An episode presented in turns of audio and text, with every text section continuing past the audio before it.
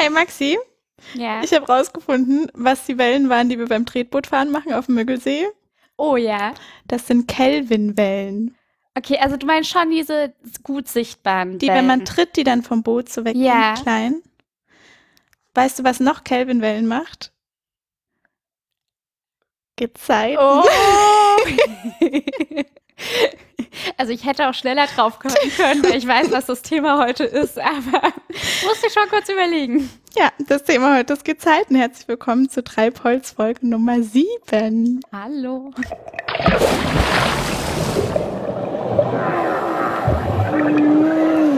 Treibholz, der Ozeanographie-Podcast mit Maxi und Ronja. Was sind Gezeiten, Maxi? Gezeiten. Ja, das steht auf meinem Zettel, was Gezeiten sind. Bei dem Stichwort Gezeiten kommt einem ja als erstes immer erstmal der Mond in den Kopf, weil man das, weil jeder weiß, dass da irgendwo eine Anziehungskraft zwischen Erde und Mond herrscht, beziehungsweise zwischen Mond und Wasser. Ist das das Erste, was dir bei Gezeiten in den Kopf kommt? Ja, schon. Dass der Mond Ah. einen Einfluss auf die Gezeiten hat. Okay. Aber ich habe keine Ahnung oder hatte vorher keine Ahnung, wie dieser Einfluss aussieht. Und deswegen klären wir jetzt erstmal, was die Gezeiten überhaupt sind. Und das sind einmal Ebbe und Flut, die quasi an den Küstenregionen entstehen. Und die Ebbe ist quasi der Zustand, wenn sich das Wasser, das Meer von der Küste zurückzieht. Mhm. Und die Flut logischerweise dann, wenn das Wasser wieder an die Küste gespült wird. Mhm. Die Flut, da steigt halt der Meeresspiegel und bei der auf hohem, hoher See, auf offenem Meer sind das eigentlich nur so 30 Zentimeter, was Okay. der Anstieg. Mhm. Während aber, wenn es an die Küste geschwemmt wird, sich das Wasser logischerweise staut. Und dann kann das höher sein. Oft, glaube ich, im Durchschnitt ungefähr einen Meter, aber es gibt auch irgendwo eine krasse Region, wo es so 10 Meter sind. Weil, aber wenn das Wasser weggeht für die Ebbe, dann ist es doch an der Küste komplett weg, oder? An der Ja, Nordsee zum genau. Beispiel ist ja dann da gar kein Wasser. Genau, aber dann ist einmal Ebbe und dann kommt die Flut irgendwann. Und nach der Flut ist es dann, also bei der Flut ist es einen Meter höher als das durchschnittliche Wasserlevel vorher, oder? ja, ich glaube Ah ja, schon. okay. Ja, Mhm. Genau. Und an der Küste rollt diese Flutwelle, Flutberg, meine ich, der rollt quasi zweimal innerhalb von 24 Stunden ungefähr vorbei. Also zweimal innerhalb von 24 Stunden gibt es Flut in Mhm. diese Region.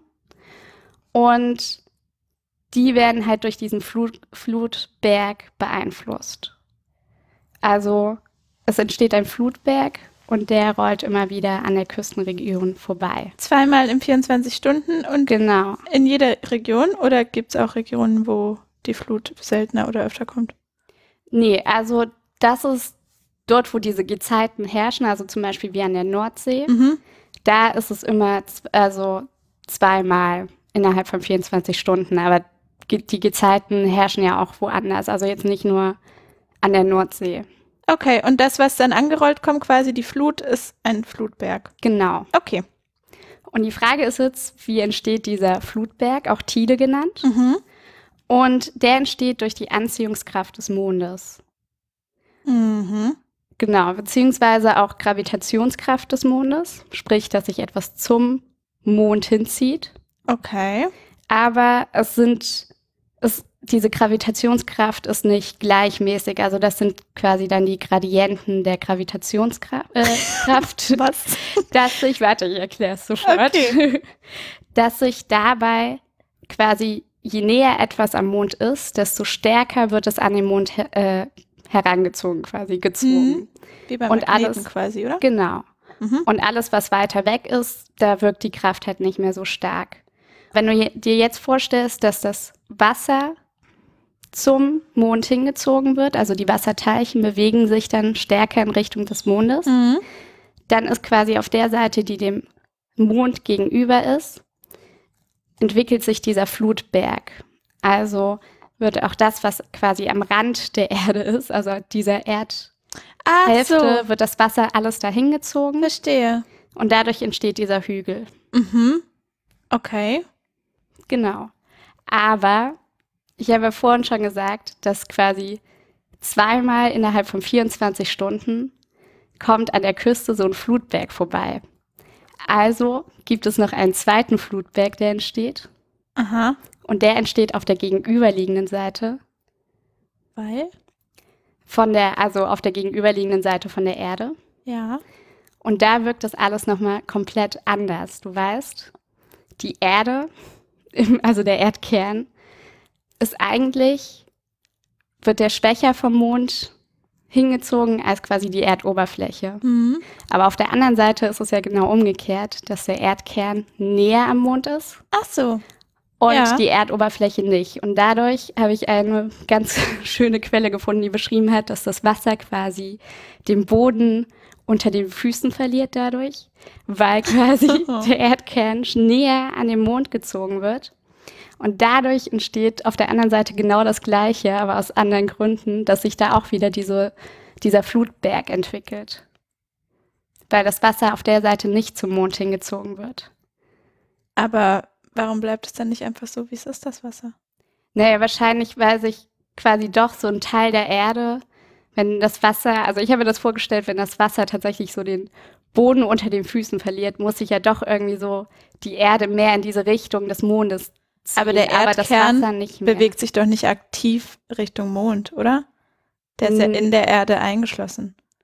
Ja, nee, das nicht. Aber trotzdem kann ich mir, ich denke, das hat trotzdem eine Wirkung auf die andere Seite, das, war- auf, auf die andere Erdoberfläche, der Ja. Hälfte der Kugel.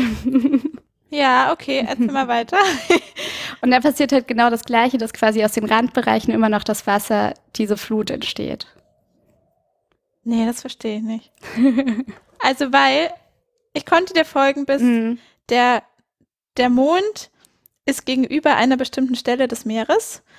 Da wird dann natürlich das Wasser Richtung Mond gezogen Genau. und auch von den Randbereichen drängt sich dann alles zu diesem Punkt, der am nächsten am Mond dran ist und dann entsteht dieser. Flugberg.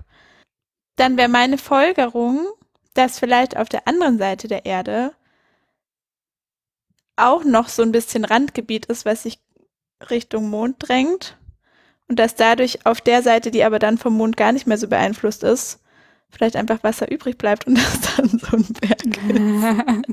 Weißt du, was ich Aber meine? das würde sich ja dann auch wieder wegziehen, wenn das quasi. ja, aber wo kommt der Mhm. Berg gegenüber her? Weißt du, weil Berg heißt ja, dass sich irgendwas auftürmt. Ja, ich glaube, es wirkt halt genau in die andere Richtung, dadurch, dass es nicht vom Mond angezogen wird. Dass es sich dadurch, dass da diese Kräfte nicht mehr so stark sind, es sich halt in die andere Richtung wieder bewegt. Hm. Okay. Ja. Das ist keine befriedigende Antwort. nee. Aber ich werde das jetzt mal so hinnehmen. Vielleicht ergibt es sich noch im Laufe der Folge. Genau, und wenn du das dann hast, dann hast du diese zwei Flutberge ja. Und die müssen sich ja noch an den Küsten immer wieder vorbei bewegen. Mhm. Und das passiert durch die Erdrotation, weil ja dann immer der Mond an einer anderen Stelle quasi auch. Ja, der und dann, Erde und ist. dann die Berge so mitzieht quasi. Oder den einen. Nee, schon beide. Also so, das wird ja dann, ja, die Ach so, bewegen das sich ja beide, System die sind ja immer gegenüber voneinander. Und dadurch sind die Gezeiten auch immer an, zu, an den unterschiedlichen Orten zu unterschiedlichen Zeiten. Okay. Sollen wir das jetzt erstmal so stehen lassen? Ja. Das Spannende ist, dass sie auch die Sonne hat noch einen Einfluss auf die, auf die Gezeiten, weil sie auch noch so eine gewisse Gravitationskraft hat. Und je nachdem, in welchem Winkel sie zum Mond steht, kann sie quasi den Mond noch unterstützen, dass die ähm, diese Flutberge noch mehr anzuziehen. Okay. Und dadurch entstehen dann solche Springtide oder Springfluten. Zum Beispiel bei Neumond und Vollmond sind Mond und Sonne so zusammen, dass sie das näher an, mehr anziehen. Und die Sonne verstärkt das dann quasi. Genau. Also wenn Vollmond ist, ist quasi die Sonne genau auf der gegen, auch auf der gegenüberliegenden Seite. Mhm. Sprich, sie zieht wahrscheinlich den anderen gegenüber, gegenüberliegenden äh, die Springtide an. Mhm. Und wenn zum Beispiel Neumond ist, stehen sie auf der gleichen Seite Mond und Sonne und dadurch wird es verstärkt. Während es aber bei einem ab- oder zunehmenden Mond stehen die irgendwie scheinbar in einem rechten Winkel zueinander. okay. Und dadurch ist es nicht mehr so stark. Also dadurch strahlen sie in verschiedene Richtungen. Und mhm. können nicht mehr zusammen agieren. Und es entstehen keine Springtiden oder Fluten. Okay. Das war nicht ganz so befriedigend, wie ich es mir erhofft hatte. Aber ich kann mir jetzt auf jeden Fall ganz gut vorstellen, wie sich so, wie sich die Flut global gesehen so bewegt. Das finde ich ganz mhm. spannend, weil darüber habe ich noch nie so nachgedacht. Was auch passiert, wenn sich die Flut um unseren Planeten bewegt, sind sogenannte Gezeitenwellen. Mhm. An der Stelle ist sehr wichtig zu sagen, dass Gezeitenwelle in dem Zusammenhang eben genau nicht diese Gesamtheit der Wassermassen der Weltmeere meint, die sich eben mit Ebbe und Flut so um die Erdkugel bewegt, sondern Gezeitenwellen sind Wellen, die durch die Gezeiten ausgelöst werden und sich von einer Flussmündung an flussaufwärts bewegen. Also genau an die andere quasi gegen die Strömung Richtung. von mhm. Flüssen. Wie genau das passiert ist, ähm, dass die Flut, wenn sie wieder ins quasi ins Wasserbecken ja. zurückdrängt, Wasser in die angrenzenden Flussläufe drückt. Und dabei entstehen entweder kleine Wellen oder manchmal aber auch eine große Welle, deren Hochpunkte, Auslenkungen sagt man dazu, höher sind als der normale Wasserspiegel des Flusses. Okay. Weil Flüsse, ja, also weil das zurück genau, Flüsse wird, das fließen ganze ja Wasser. ins Meer. Mhm. Und wenn die Flut kommt, dann drückt die Wassermassen entgegen der Flussstromrichtung ah, okay. ja. in den Fluss rein und erzeugt dadurch Wellen. Übrigens, das ist noch nicht das Wort der Folge, aber den Abschnitt eines Flusses in der Nähe einer Mündung, also der Mündung des Flusses, nennt man Unterlauf oder Potamal. Herr, welchen Ab also den den Abschnitt, Abschnitt, eines Flusses, der ins Meer mündet ah, oder irgendwo anders rein mündet. Ah. Und der zeichnet sich auch dadurch aus, dass er meistens sehr flach ist. Mhm. Und das ist auch eine der Grundvoraussetzungen, wie überhaupt so eine Gezeitenwelle entstehen kann. Mhm. Zumindest eine große Gezeitenwelle. Voraussetzung Nummer eins ist nämlich, dass ein großer Tidehub vorhanden oh, sein muss. Da yeah. kommt der nächste mhm. Fachbegriff ins Spiel. Das heißt nämlich, dass der Unterschied zwischen Ebbe und Flut, also dem höchsten und dem niedrigsten Wasserstand des Meeres, von dem wir sprechen, mhm. äh, möglichst groß sein muss. Das hat jetzt erstmal noch nichts mit dem Fluss zu tun, aber Nummer zwei ist, äh, dass das Wasser von einer breiten Bucht in ein verhältnismäßig enges und flaches Flussbett gedrückt werden muss. Weil ja. wenn das Fluss, diese Flusseinmündung so groß wäre oder so breit ja, wie das, Meer, dann hätte es überhaupt keine Schubkraft. Mhm. Draußen schmeißt gerade jemand Gläser in, in die Tonnen. Das ist die Berliner Atmosphäre, die man hier hören kann. Und so entsteht dann eine Gezeitenwelle und besonders extrem ausgeprägte Gezeitenwellen nennt man Bohren. Bohren. Genau. Okay. Weil Gezeitenwellen passieren eigentlich an jeder Flussmündung, aber mhm. so richtig spürbare große Gezeitenwellen sind die sogenannten Bohren. Und äh, die weltweit größte ist der sogenannte silberne Drache in China. Oh, okay. Mhm. Und zwar äh, in einem Fluss, der sich Shantang nennt oder so ähnlich. Und das ist tatsächlich jedes Jahr ein, so ein Riesenspektakel. Da kommen auch Menschen und gucken sich das an, weil immer zum Herbstvollmond, das ist irgendwie Anfang Mitte September, trifft äh, nämlich diese riesen Gezeitenwelle da auf die Küste und die ist dann bis zu neun Meter hoch und hat mit bis zu 40 kmh 40 crasht die dann so an die ja. Flussufer und ist da manchmal sogar auch ein bisschen gefährlich. Und das sieht, wenn man sich Videos anguckt, sieht es ein bisschen aus wie ein Tsunami fast mhm. schon. Ist aber keiner, weil wir in der letzten Folge gelernt haben, entstehen Tsunamis natürlich ganz anders, nämlich durch Seebeben. Genau, aber ne, so eine Gezeitenwelle, eine richtig große, eine Bohre, kann ähnliche Auswirkungen haben. Von dem her ist das ein ziemlich krasses Phänomen, bei dem mir aber einiges noch nicht hundertprozentig klar ist Darum wollte ich dich mal fragen an der Stelle. Ich habe nämlich gelesen, dass die Größe einer Bohre abhängig ist von Windverhältnissen. Das ist klar, Mhm. weil ich glaube, Wind beschleunigt ja nochmal das Meer oder macht dann das, was wir auch in der letzten Folge schon erklärt haben, dass es Wellen so weiter schiebt und dann, ne? Und von der Position des Mondes, das Mhm. wäre Frage Nummer eins, und von der Temperatur des Wassers. Ja. Und das wurmt mich ein bisschen, dass ich diese Frage auf Anhieb nicht beantworten konnte, weil über die Temperatur des Wassers haben wir wirklich schon ausführlich gesprochen. Also warum das von der Temperatur des Wassers abhängt. Also warum wird. macht die Temperatur des Wassers wie hoch oder wie stark jetzt so eine Gezeitenwelle ist? Okay. Weiß ich jetzt auch nicht, ob ich das auf Anhieb, aber wenn wir, okay, wir haben das ja schon ein paar Mal durchgesprochen. Und im Prinzip das, was wir bisher rausgefunden haben, ist ja, dass die Temperatur Einfluss auf die Dichte hat. Ja. So. so.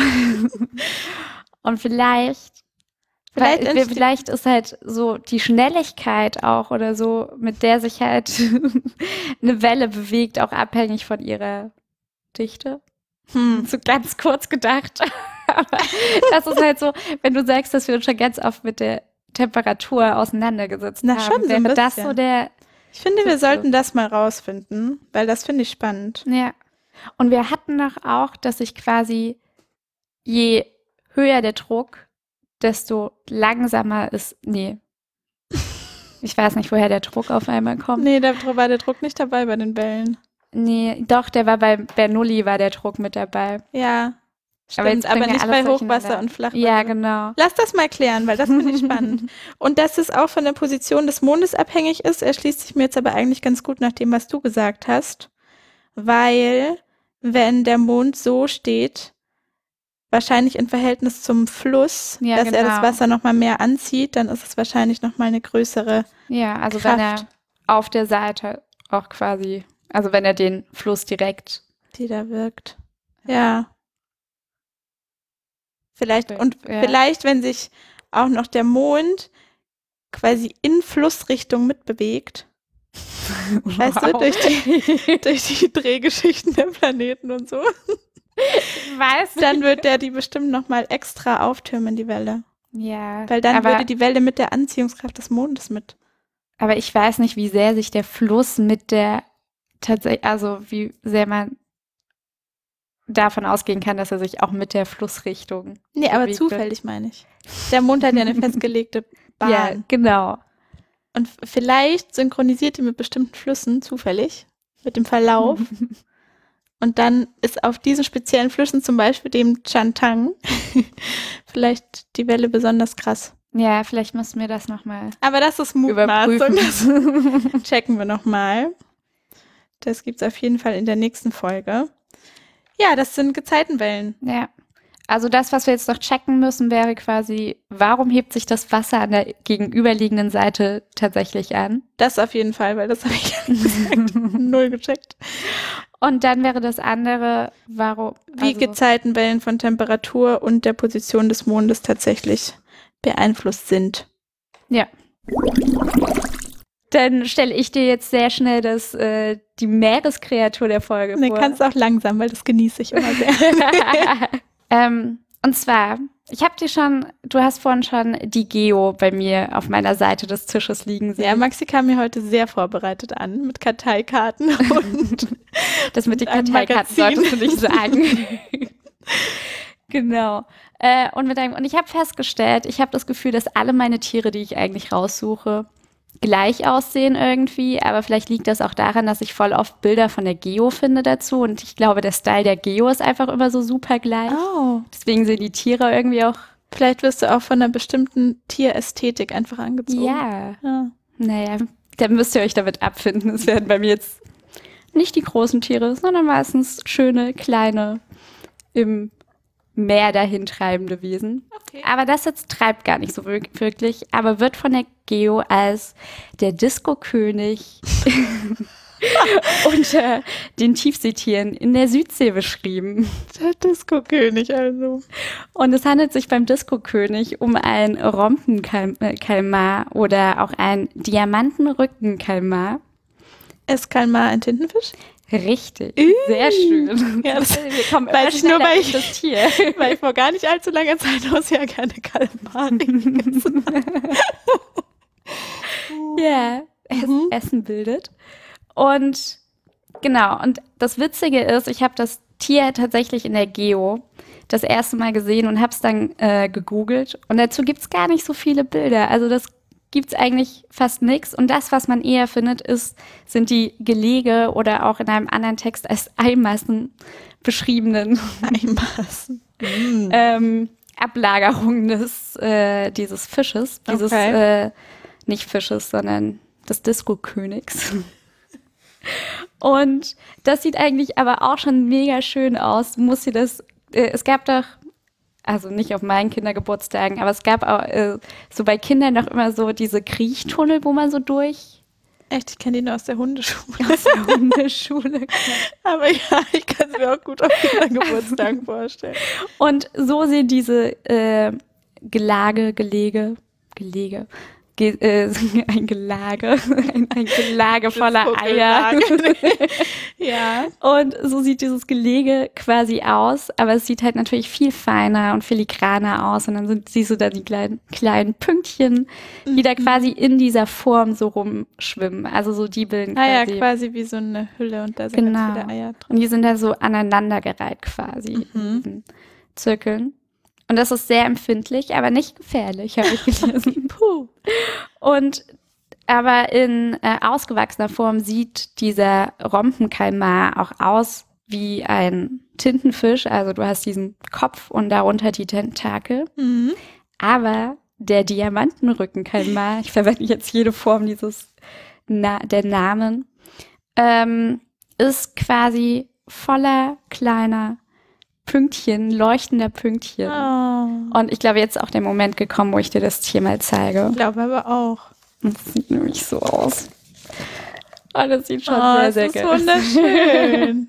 Also man sieht jetzt quasi so einen blauen Kalmar, auf dem halt so kleine orangene Pünktchen Ganz viele sind. kleine Pünktchen. Es sieht ein bisschen aus wie so eine, wie so eine Glasfigur, die sich manche Menschen sehr gerne so in die, in die Wohnzimmervitrine stellen. Oh ja. Weil da sind noch auch manchmal so kleine Punkte-Bobbles drauf. Und so sieht es aus. Ganz viele kleine orange Pünktchen und alles andere ist sehr leuchtend blau und ein bisschen grün. Stimmt. Aber ich finde, Glasfigur ist eigentlich voll die gute Beschreibung, weil ich habe das Gefühl, so sehen die meisten Tiere raus, die ich bisher Stimmt. irgendwie rausgesucht habe. Und das Coole ist, diese kleinen leuchtenden Pünktchen verhelfen dem Kalmar dazu, seine Angreifer zu blenden oder Opfer zu verwirren. Und ich finde das, ich finde den Gedanken sehr schön, dass er seine, seine Angreifer quasi wegfunkelt. Kann er die quasi an- und ausschalten? Nee, ich glaube, das hat wahrscheinlich mit der ähm, Lichteinstrahlung, mit Ach dem so. Anleuchten damit zu tun, weil hier wird auch beschrieben, wie das quasi anfängt zu äh, funkeln, sobald so Kameralicht quasi nochmal besonders drauf kommt, der Blitz. Das wäre ja abgefahren, wenn der Fisch, äh, nee, wenn der Tintenfisch, der Disco-König, im Moment, wenn ein Feind kommt, dann auch noch wüsste, in welchem Winkel er sich so zum, irgendwie zu gewisser Lichteinstrahlung, zum Beispiel vom Sonnenlicht ist so durch die Wasseroberfläche, Ja. je nachdem, wie tief er sich bewegt. Das Ja, wäre ganz schön, das wäre ganz schön krass. Ja. Oder er dreht sich einfach ganz wild und funkelt dann und hofft, dass irgendein Lichtstrahl dabei ist, der den Angreifer abwehrt. Ich finde auch schön an dem Tier, dass es nicht so ein, es ist nicht so ein zusammengestauchter kleiner dicker Tintenfisch, sondern der ist sehr lang und irgendwie Stimmt. dadurch sehr grazil, Ja. was sagen. Er ist auch noch, ich glaube, es ist auch noch ein junger Fisch, was du hier gesehen hast. Und die. Bringt dich zu der Annahme. Ich glaube, das stand irgendwo in dem Text. Und die Eilarven, es fällt mir gerade, nennt man das Eilarven? Die Larven können das auch schon mit dem Funkeln. Also das Ah. bildet sich nicht erst, sondern die funkeln von Anfang an quasi. Oh, das ist mega süß. Ja. Das ist schön. Das war der Disco-König der Tiefensee. Nice. Wir schließen ab mit einem ebenfalls sehr spannenden Phänomen, das ich nicht zu 100% verstanden habe, aber darum geht es ja jetzt auch gar nicht, sondern um das Wort, das auch sehr schön ist. Denn das Wort der Folge lautet Amphidromie Oh Gott. Mit pH, wie Ozeanographie. Amphi oh. Ja. Und es kommt aus dem Griechischen. Mhm. Amphis heißt sowas wie ringsum und Dromos heißt Lauf. Das heißt, Amphidromos heißt sowas wie umlaufend oder umfließend. Oh. Und es ist wirklich, ich habe Lust, mich damit noch näher zu beschäftigen, aber ich glaube, heute ist nicht der Tag. Und zwar beschreibt Amphidromie den Verlauf einer Gezeitenwelle und in diesem Fall sind nicht die Gezeitenwellen gemeint, die ich vorhin erklärt habe, sondern, Sondern- tatsächlich die Flutwelle, die sich um den Planeten bewegt. Und Amphidromie ist das Phänomen, dass diese Gezeitenwelle, diese Flutmassen sternförmig um gewisse Orte herumlaufen. Ah, okay. Das passiert, indem irgendwas auch mit der Mondanziehung und dann gibt es sowas wie stehende Wellen und irgendwas mit Strömungen und so entstehen so bestimmte Punkte, die nennt man dann amphidromische Punkte, Mhm. an denen kein Tidehub auftritt. Das heißt, diese Punkte sind von Ebbe und Flut komplett unbeeinflusst. Da bleibt der Wasserstand einfach immer gleich. Ach so, und das bewegt. Ah, Ebbe und Flut okay. bewegen sich sternförmig einfach drumrum. Krass. Und es Aber gibt warum- so manche Ozeane, da gibt es richtig viele von diesen Punkten. Man kann da so Karten googeln, vielleicht posten wir das auch mal. Da sind einfach so richtig wie so Inseln im Meer, wo es einfach drum rumfließt. Aber irgendwie auch spannend, dass halt gerade so sternförmig, wie das dann wieder, dass das nur eine Sternform Ja, ist. das ist alles sehr physikalisch, physikalisch, was da passiert. Aber ich finde es extrem spannend. Und, um die Brücke zu schlagen, Oh, jetzt kommt's. Ja, und das, was dabei nämlich entsteht, sind ebenfalls so kleine Kelvinwellen. Oh, okay. Wow, du hast heute wirklich die Brücken von Weil- Anfang bis Ende geschlagen. Wahnsinn. Weil Kelvinwellen nämlich kleine Wellen sind, äh, die erstens von Druck vor allem abhängig sind Mhm. und äh, die zweitens immer so, ich kann es jetzt nicht fachlich präzise ausdrücken, aber die von so Grenzen abhängig sind. Mhm. Deshalb sind Kelvinwellen, glaube ich, auch das, was beim Tretboot passiert, weil sie sich an den Grenzen des Bootes so ah, vorbei. Oh.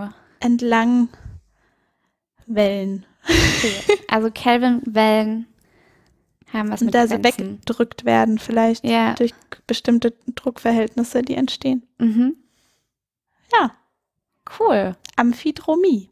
Wir haben heute sehr, sehr viele Fachbegriffe gelernt, habe ich das Gefühl. Ja, das stimmt. Vielleicht sollten wir das nächste Mal nochmal so ein äh, Vokabularverzeichnis machen. Ich habe so während der Recherche hatte ich das Gefühl, ich hätte ein Lexikon nebenbei anlegen können. ja. Aber ja, vielleicht machen wir sowas mal. Schreibt's in die Kommentare, falls ihr, falls ihr Lust auf ein Treibholz-Lexikon habt. Dann setzen wir uns daran. Falls ihr sonst noch Anmerkungen habt, könnt ihr auch schreiben an post.treibholz-podcast.de Richtig. oder uns einfach eine Nachricht auf Facebook schicken. Da findet ihr uns auch unter Treibholz Podcast. Und dann freuen wir uns aufs nächste Mal. Und sagen jetzt Ahoi! Ahoi.